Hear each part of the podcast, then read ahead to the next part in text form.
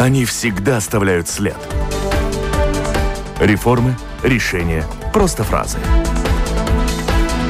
Они могут уйти в отставку, а могут войти в историю.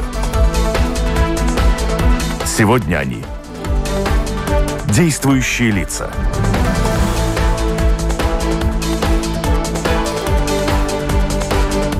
Здравствуйте.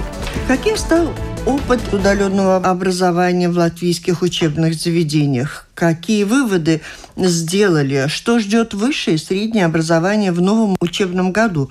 Когда и кому и насколько в системе образования повысят зарплаты? И есть ли возможности здесь использовать финансы европейских фондов? Обо всем этом говорим сегодня в программе «Действующие лица» с министром образования и науки Илгой Шумплинской. Добрый день.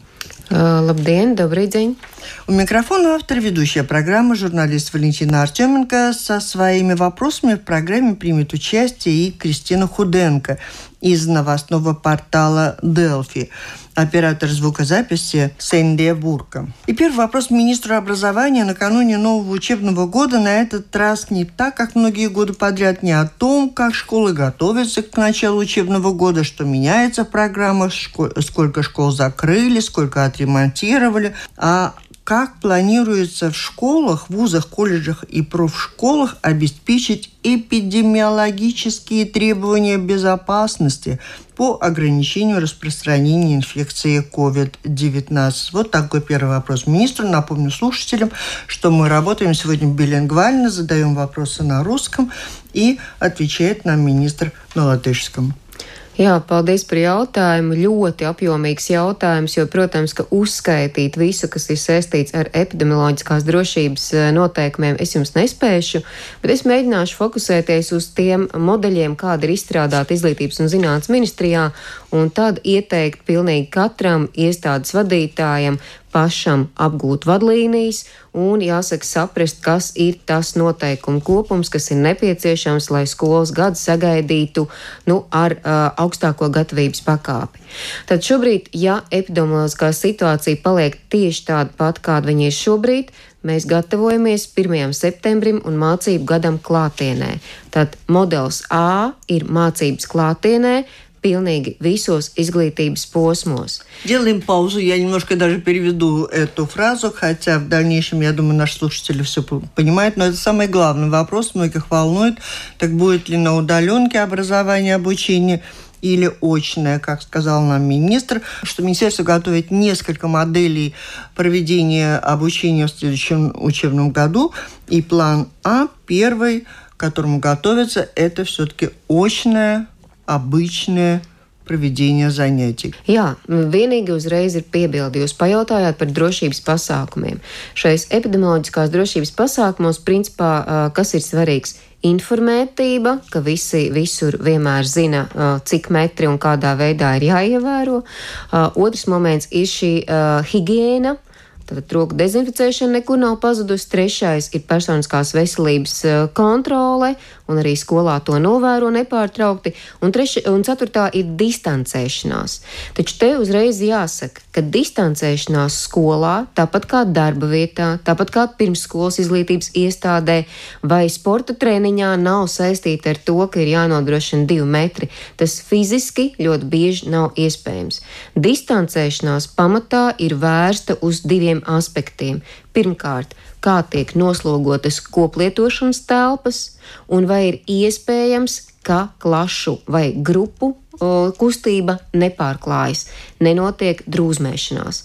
Tas nozīmē, ka pats svarīgākais ir saprast, ka ar veselības ministriju esam panākuši vienošanos, klase, grupa ir noslēgta kopa, uz ko var attiecināt līdzīgus nosacījumus kā darbā vai бандаж группня. Вот все-таки об этом тоже скажу сразу на русском, учитывая то, что как выполняется правила безопасности, как Министерство образования и науки договорилось с Министерством здоровья о том, как будут выполняться эти требования безопасности. 2 метра расстояние, гигиена, индивидуальное здоровье. Расстояние в 2 метра не будет соблюдаться в школах и дошкольных учреждениях и в вузах. Там приняты другие правила, которые обеспечивают безопасность, э, то, что будет следиться за тем, чтобы не было скопления людей в местах общего пользования и не было бы пересечения учащихся в разных группах, разных классах.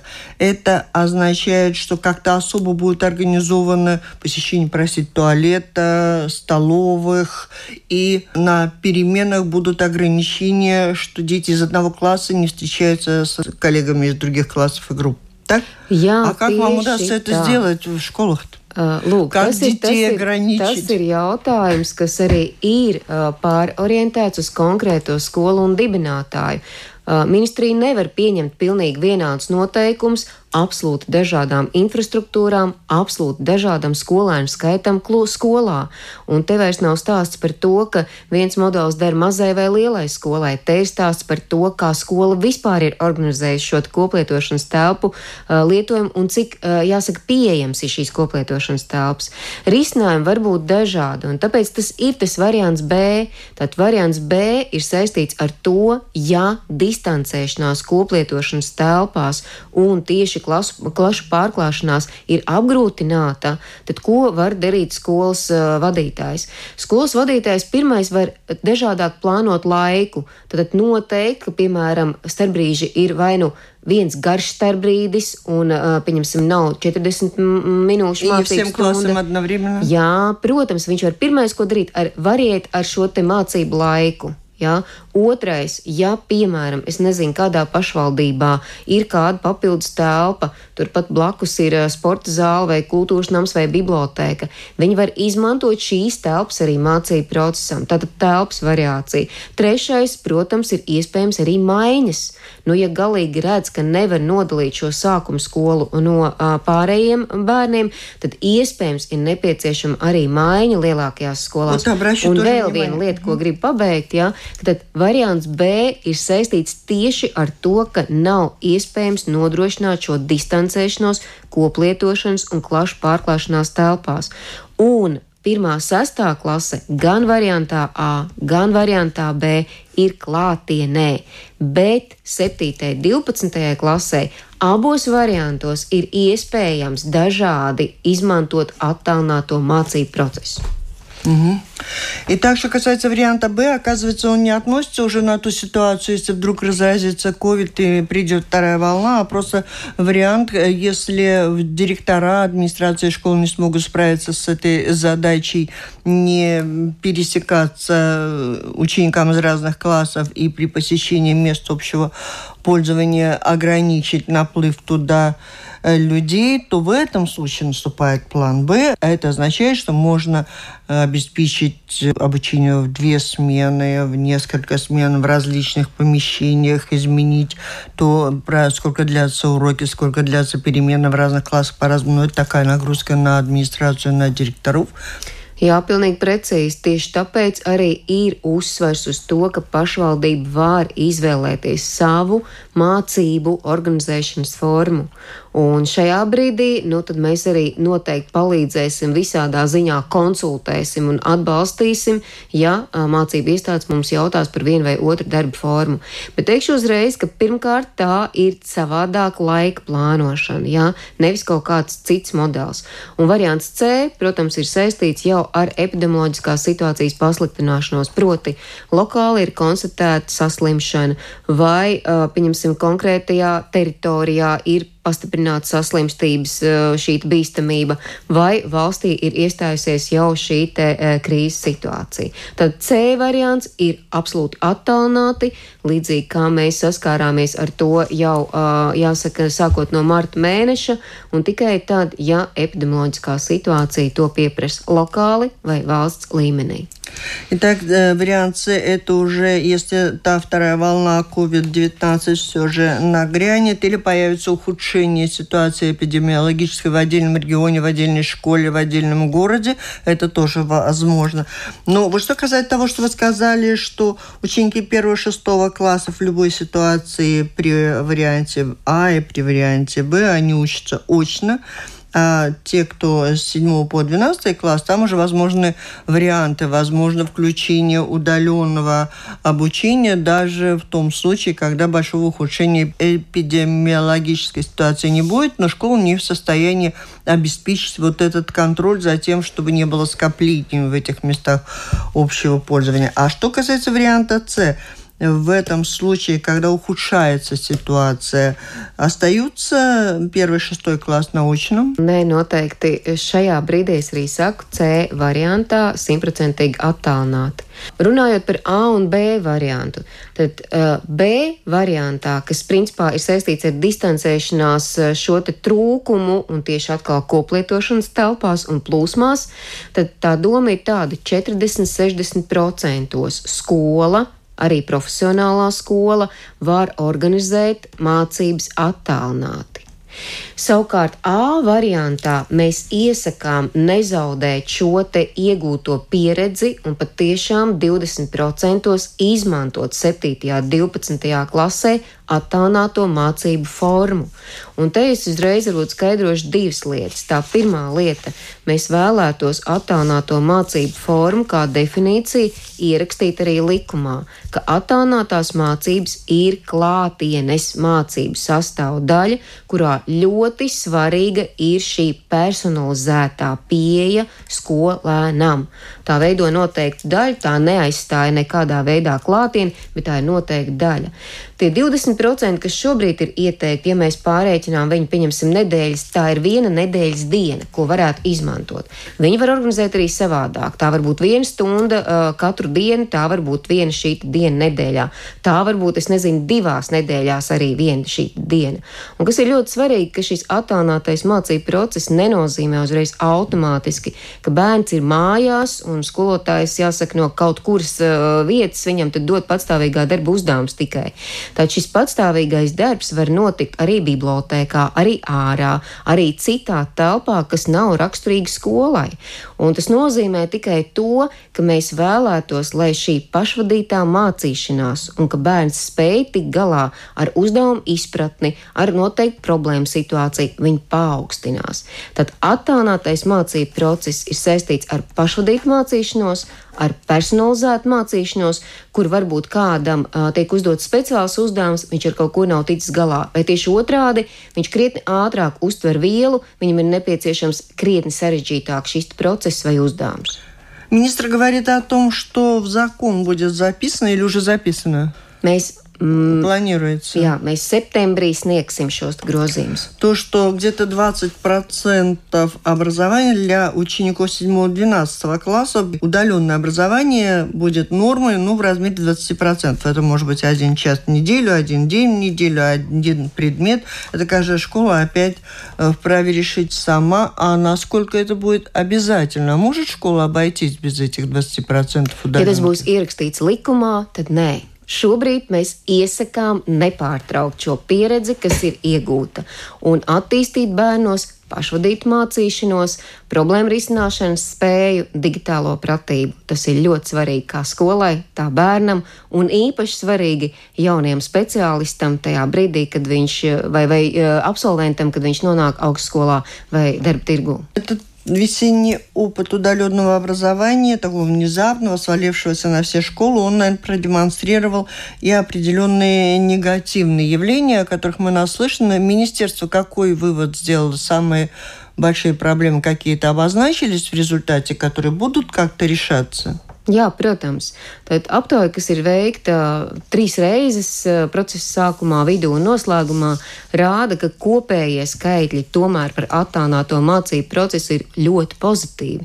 80-85% vecāki skolotāji un bērni norāda, ka mācības ir bijušas organizētas labā un ļoti labā līmenī.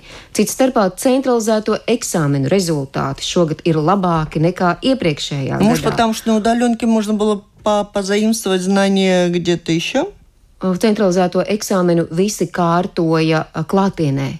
kas nozīmē, viņi patstāvīgi gatavojās šim eksāmenam un nāca uz konsultācijām pie skolotājiem. Uh, domāju, ka tur ir cits problēmas, un tur gan jau pētnieki ar laiku atklās, kāpēc šis rezultāts tomēr nostiprinājās. Cits starpā varēja redzēt arī pilnīgi, uh, varbūt, uh, precīzāku to uh, bērnu, uh, jāsaka, augsto uh, zināšanu līmeni un to, kam tik labi neveicās. Tad šī te, uh, teiksim, arī gradācija bija izteiktāka nekā ierastajā procesā, bet kopējie rezultāti ir augstāki nekā pagājušajā gadā.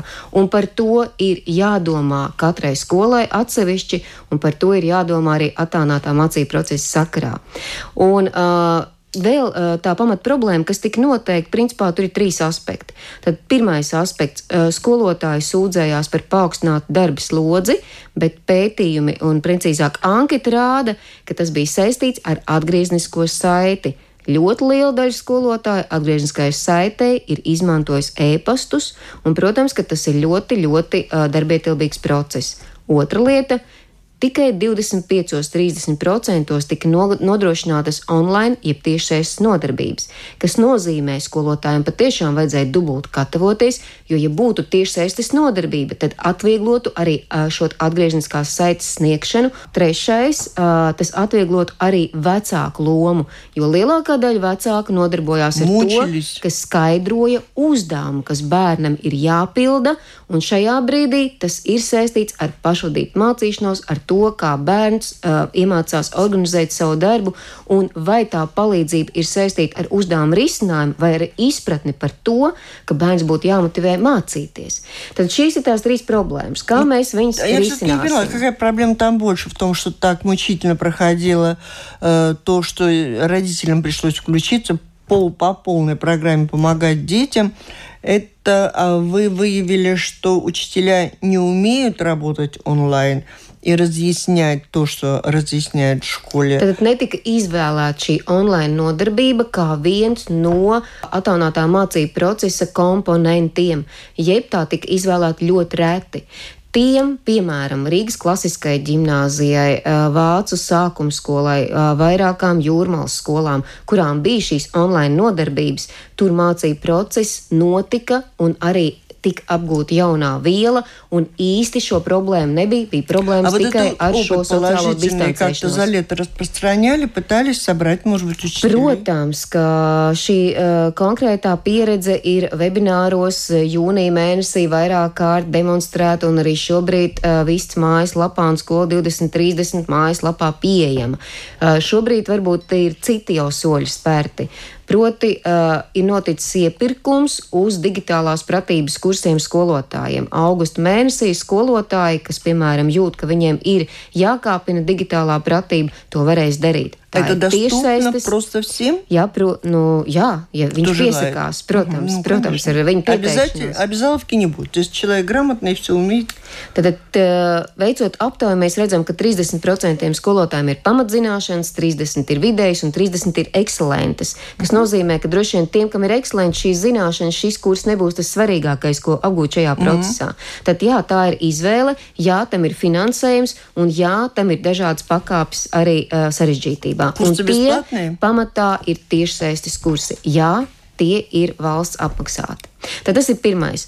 Otrais, šobrīd arī tiek gatavot specifikācija, lai turpinātu tava klase ierakstu gatavošanu, jo uh, mūsu pārliecība ir tā, ka sagatavot materiāli desmit minūšu apmērā uh, nenosedzot pilnīgi visu vielu, bet parādot, kā attīstās tēmas, mēs varam panākt, ka šo materiālu var izmantot skolēns, skolotājs, arī vecāks. Tai brīdī, ja ir nepieciešams papildus atbalsts, tai brīdī, ja bērns nevar ierasties stundā, vai, piemēram, skolotājiem ir nepieciešams kāds mobilitātes grafiks, vai skolotāja vienkārši trūkums ir. Un trešā lieta - arī tiek sludināts iepirkums uz online tiešsaistes rīku, lai nodrošinātu, ka pilnīgi katrā skolā ir pieejama arī šī platforma, un viņi varētu darboties arī online nodarbībās, ja būtu šis C variants, vai skola ir izvēlējusies jau šo B variantu, un šādā veidā viņi spēj to nodrošināt. Cits starpā arī šobrīd eh, vairākas skolas domā par to, ka, lai eh, šo plūsmu koriģētu, ir iespējams organizēt šo te, uh, tiešsaistes nodarbību un klātienes nodarbību kopā. pusē klasē atrodoties telpā, pusē varbūt atrodoties citur, piemēram, bibliotēkā kādā pētījumā. Да, полкласса учится очно, полкласса дома, и все это совмещается в, в определенной платформе. Bet es noteikti nesaku, ka tā ir Protams, eh, tā ir eh, noteikti sarežģītības pakāpe. To noteikti nevar prasīt šobrīd no visiem skolotājiem. Ne, neapšaubām. Ja? Tā ir eh, šī brīža iespēja, jo mēs arī zinām, ka mums ir ļoti svarīgi kārtot šo skolu tīklu. Mums ir ļoti svarīgi parādīt, kāda kapacitāte ir tieši vidējā izglītības posmā, parādīt, ka katrā novadā mums ir pietiekams izvēļu grozu skaits, ka katrs novads spēj piedāvāt visas iespējamās izvēles, lai bērnam piedāvātu вы думаете, это будет возможно, что в каждом новоде, в каждом округе все школы уже будут э, на, на этой платформе? который закупается министерством. Šajā brīdī visām skolām tā ir pieejama. Mēs piedāvāsim uh, vienotu platformu, un mēs piedāvāsim varbūt šo apmācību. Jo ļoti daudz skolas ir izmantojušas ļoti daudz video konferenču rīkus, lai online nodarbību nodrošinātu. Uh, sākot no Zoom, My, uh, Microsoft Teams uh, vai arī šo Bībelu batonu sistēmu un citas, ja, kuras ir izmantotas, viņas jau ir apritē. Šajā brīdī mēs vienkārši mēģinam iet uz to, lai būtu pamatizējas materiāls, lai nebūtu uh, skolai varbūt jāizšķir starp daudzajiem. Un tad katra priekšmeta skolotājs izvēlas vienu, otru un trešo, un bērniem ir grūtības, un jāsaka, arī tehnoloģiski tās ir sarežģītības uzreiz. Вот вопрос от Кристины. Что делает Министерство образования, чтобы облегчить учебу онлайн не только школьникам, но и родителям, которые из-за волны коронавируса не могут полноценно работать, э, потому что параллельно идет учебный процесс их детей? Es īsti nesaprotu jautājumu. Mēs gatavojamies klātienē šobrīd, mēs negatavojamies C procesam, bet tas, ko es stāstu arī, ka šis online tiešsaistes rīks principā nodrošina to, ka tā ir stundas simulācija, kas nozīmē Vācu sākuma skola. Principā no 1. marta nedēļas, tad 13. marta bija piekdiena, 16. Eh, martā sākās, ne, pēc nedēļas, jo bija brīvlaiks, sākās nodarbības.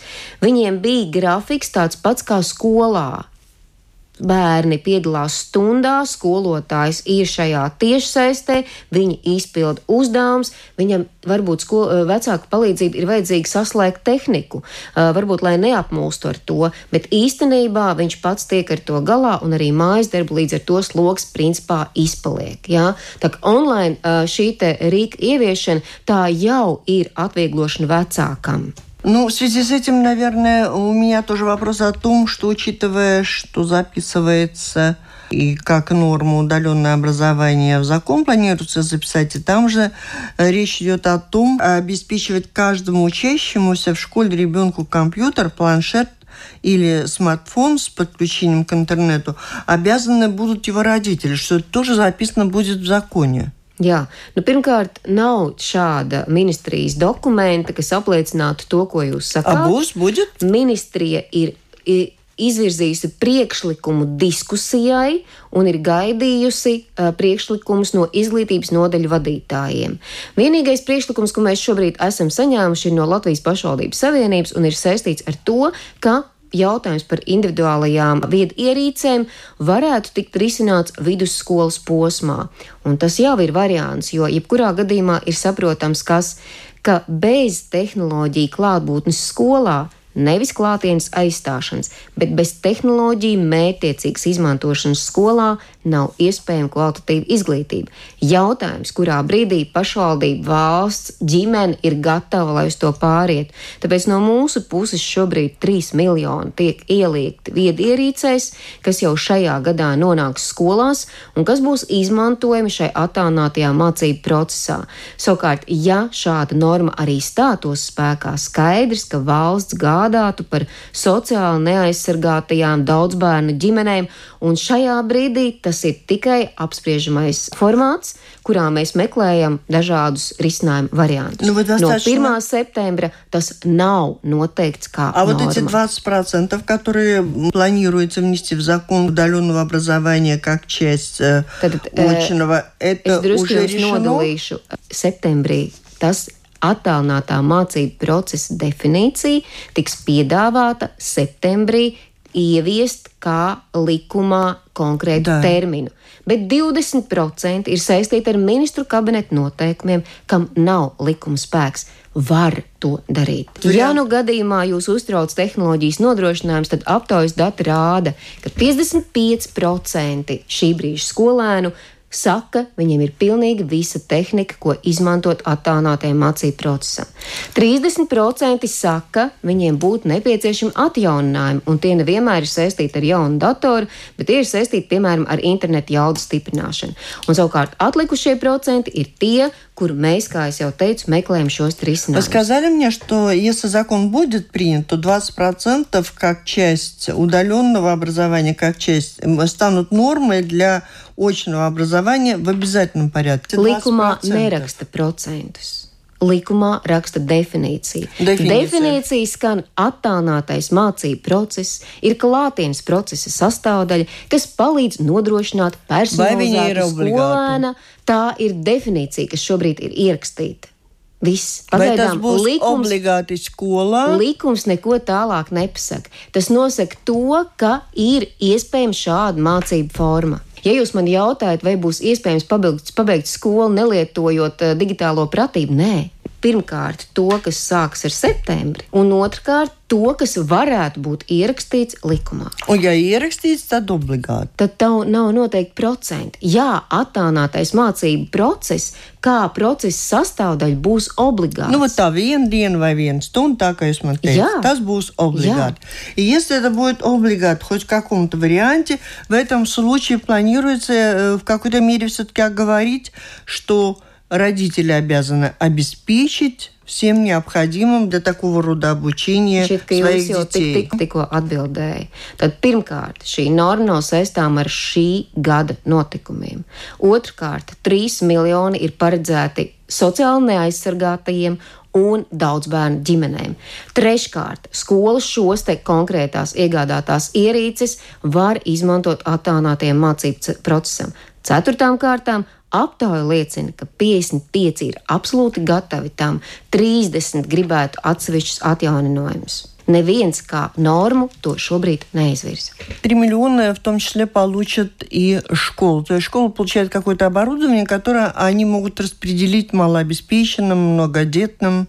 Uh, tas nenozīmē to, ka viņi saņemot šo tehniku, uzreiz viņu izdalīs pa ģimenēm. Tas nozīmē, ka tajā brīdī, ja viņi izšķirsies par attālināto mācību procesu, viņiem būs resurss, kā to izmantot. Ну и, конечно, в этих условиях, понятно, все, о чем мы говорим, сейчас э, очень связано э, с тем, как, э, что нагрузка на учителей, на администрацию заметно возрастет. Как, что вы можете сказать о том, что будет с зарплатами? Jā, jūs zināt, ka no 1. septembra minimālā skolotāja atalgojuma likme pieaug no 750 uz 790. Uh, pieaug arī atsevišķi koeficienti, kas ir saistīti ar uh, darbu gimnāzijās vai darbā ar īpašajiem bērniem. Un, protams, ka uh, šais ministru kabineta noteikumos 360. būs ieraksts, ko ir ieteikusi Latvijas pašvaldības savienība, proti analizēt izdevumu struktūru, kas veidojas no 1. septembra līdz 31. decembrim, salīdzinot ar iepriekšējo gadu, un tad uz šīs bāzes pamata spriest par to, vai ir nepieciešams papildus finansējums. Jo ir skaidrs, ka arī iepriekšējos divos mēnešos, kad mācības notika attālināti, bija izdevuma pozīcijas, kas absolūti netika izmantotas. No, un piemēram, loģistika, viss, kas ir saistīts ar transportu. Ja jūs man pajautāsiet, cik pašvaldība tērē uz transportu, tad ir pašvaldības, kas gadā tērē ap pusmiljonu un vairāk. Tāpēc ir noteikti resursi, kas šajā brīdī, vai, piemēram, viss, kas ir saistīts ar uzturēšanu, elektrība, ūdens, kas ir bijis skolā, tas principā nav izmantots, jo klasē taču nodarbības nenotiek. Tad ir noteikti arī ekonomijas rādītāji.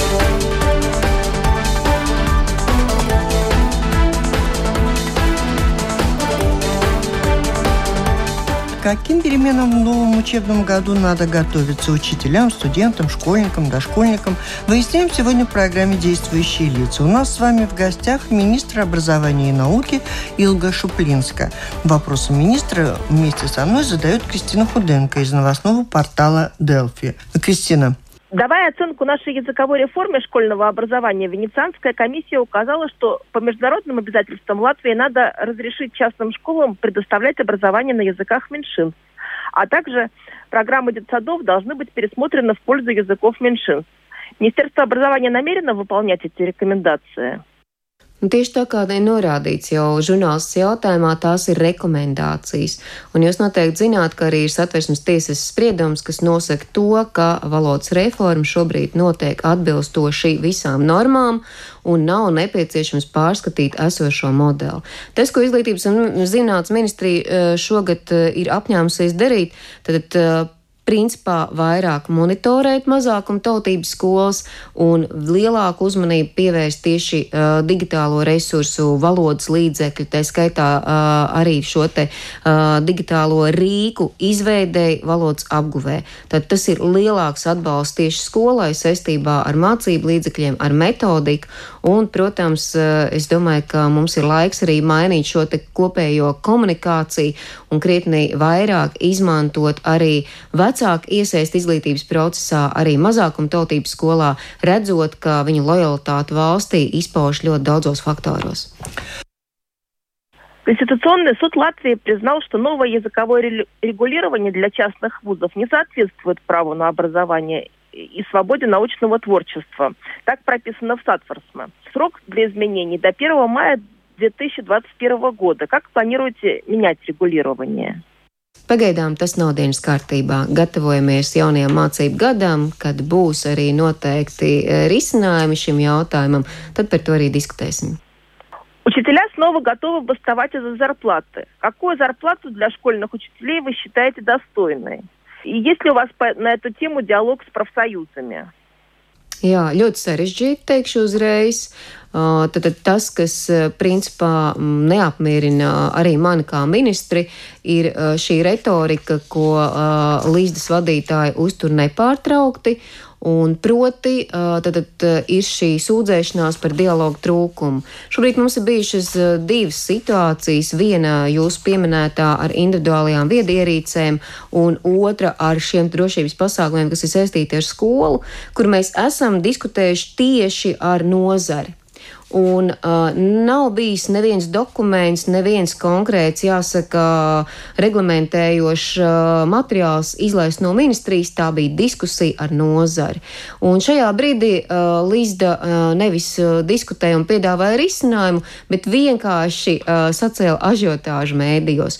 Un pēc mūsu redzējuma tā nav normāla prakse, lai uh, kopīgi virzītos uz uh, problēmas risinājumu. Mums ir arī cita pieredze Latvijas pašvaldības savienība. Īstenībā, kā attālinātajā mācību procesā iesākām kopā risināt problēmas gan par dežūru grupām bērndārzos, gan par statistiku, gan par to, kā nodrošināt trūkstošās viedierīces. Tā šobrīd arī turpinām. Absolūti konstruktīvu sarunu, kurā redzam, kā viens otru uzklausa, kā viens otram arī palīdz un asistē asistē.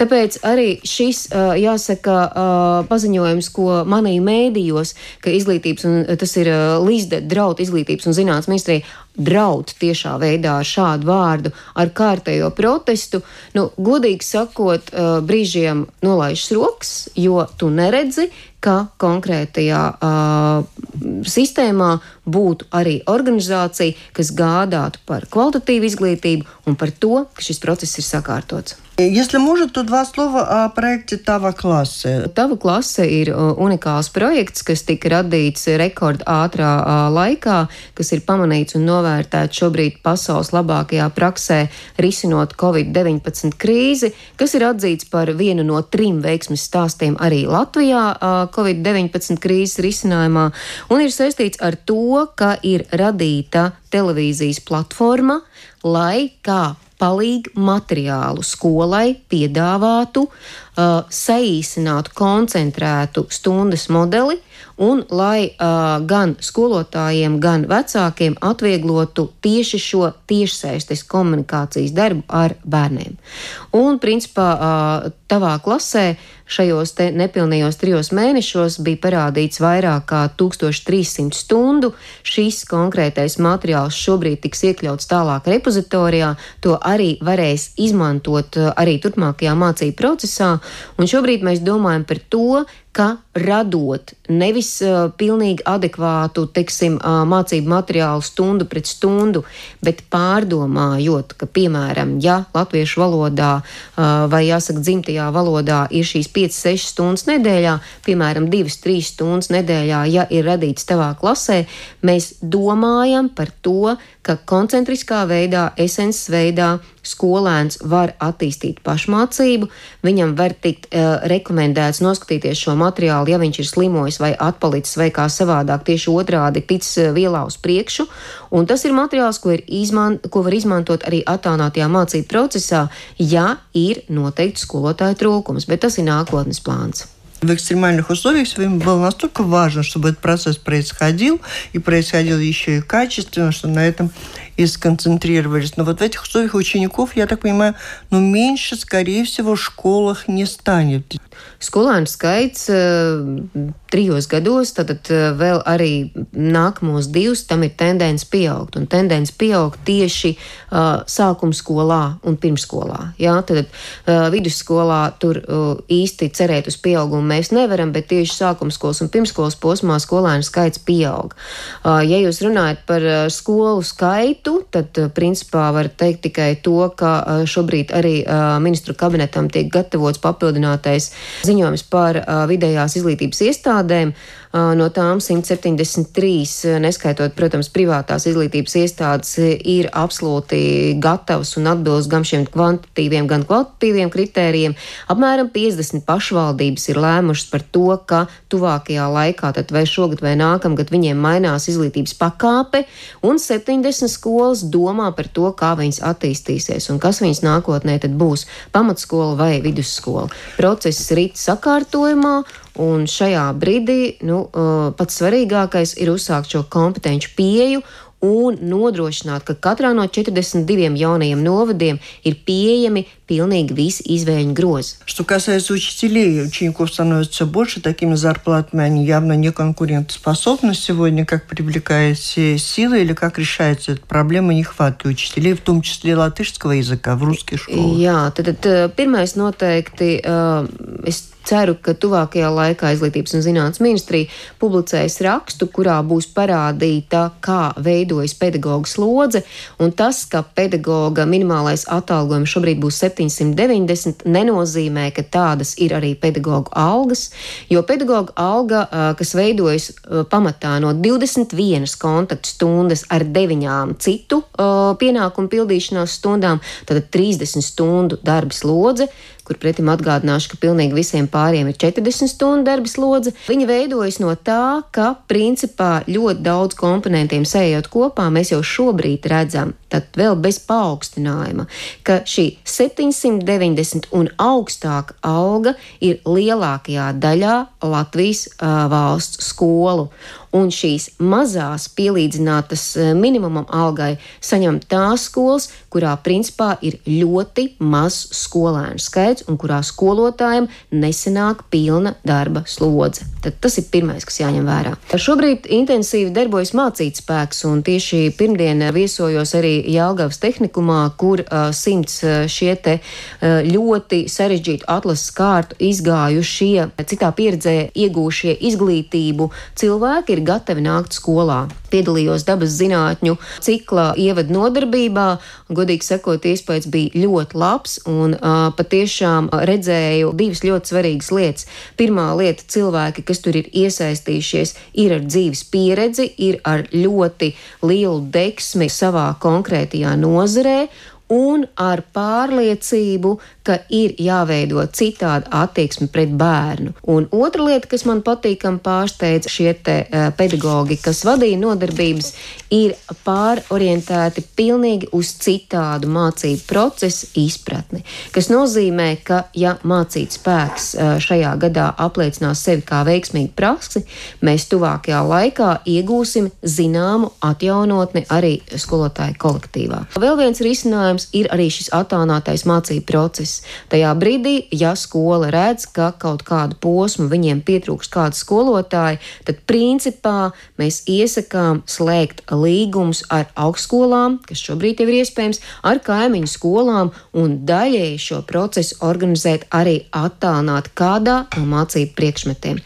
Risinājumi īstenībā ir, ir jautājums, par ko izšķirs skola un kam ir gatова visa skolas saime. Как министр науки, два слова о том, как работают наши ученые над вакциной против ковида? Uh, nu, es nedomāju, ka viņi strādā tieši šai uh, vakcīnas uh, izstrādē. Šobrīd ir apstiprināti šie 5 miljoni Covid-19 krīzes mazināšanai, un tur ir ļoti būtiska šī arī medicīnas grupa, kas, protams, ka līdzdarbojas, lai uh, radītu pēc iespējas, uh, jāsaka, precīzāku izpēti, kas ir tās riska zonas, kādā veidā un kāpēc viena cilvēka saslimst, otri, jāsaka, pārnešos slimību vieglāk un tā tālāk un tā joprojām. Mēs varbūt neesam tik intensīvi un tieši iesaistīti vakcīnas izgudrošanā, bet tieši šeit jāsaka visu blakus parādību noskaidrošanā noteikti. Celum kā kaciņa vajadzēja проблем, там много достижений. Jūs domājat par zinātni? Nu, да, вы же министр науки. Uh, jebkurā gadījumā es nevaru pateikt, ka es vienā teikumā varētu noformulēt šo te kopīgo lauku. Uh, kādas problēmas iezīmē zinātne? Nu, pirmkārt, noliedzam, ka bāzes finansējums tieši zinātnes jomā gadiem ilgi ir bijis nepietiekams. Bet šobrīd mēs ļoti ceram, ka Covid-19 iegūtās naudas ļaus ne tikai lūk šo te Covid-19 programmu realizēt, bet mums ir apmēram 20 miljoni, ko mums ir jāiztērē divos gados, kas ir vērsti tieši atkal uz izcelības eh, atbalstu un jaunu pētījumu un produktu izgudrošanu zinātnē. Un turpat ir arī uh, mūsu zinātnieku iesaisti starptautiskajos projektos Horizon uh, šeit programmā, lai līdzfinansētu projekts, kas ļaus nostiprināt viņiem savu spēku, kapacitātu un atpazīstamību starptautiskajā arēnā Un, ja par zinātni, tad tikai divas lietas. Tā viena no svarīgākajām lietām, kas ir saistīta ar augstskolu pārvaldību, ir saistīta ar nākamo soli. Mēs vēlamies, lai augstskolā strādājošs mācību spēks primāri ir zinātnieks, nevis skolotājs, un uh, savas jaunākās atziņas viņš nepārtraukti iekļauj kā konkrētajā studiju kursā, tā arī zinātniskā pētnieciskajā darbā studentam un arī sev Tur mēs redzam šo izrāvienu arī tautsēmniecībai un arī fundamentālās zinātnes attīstībai.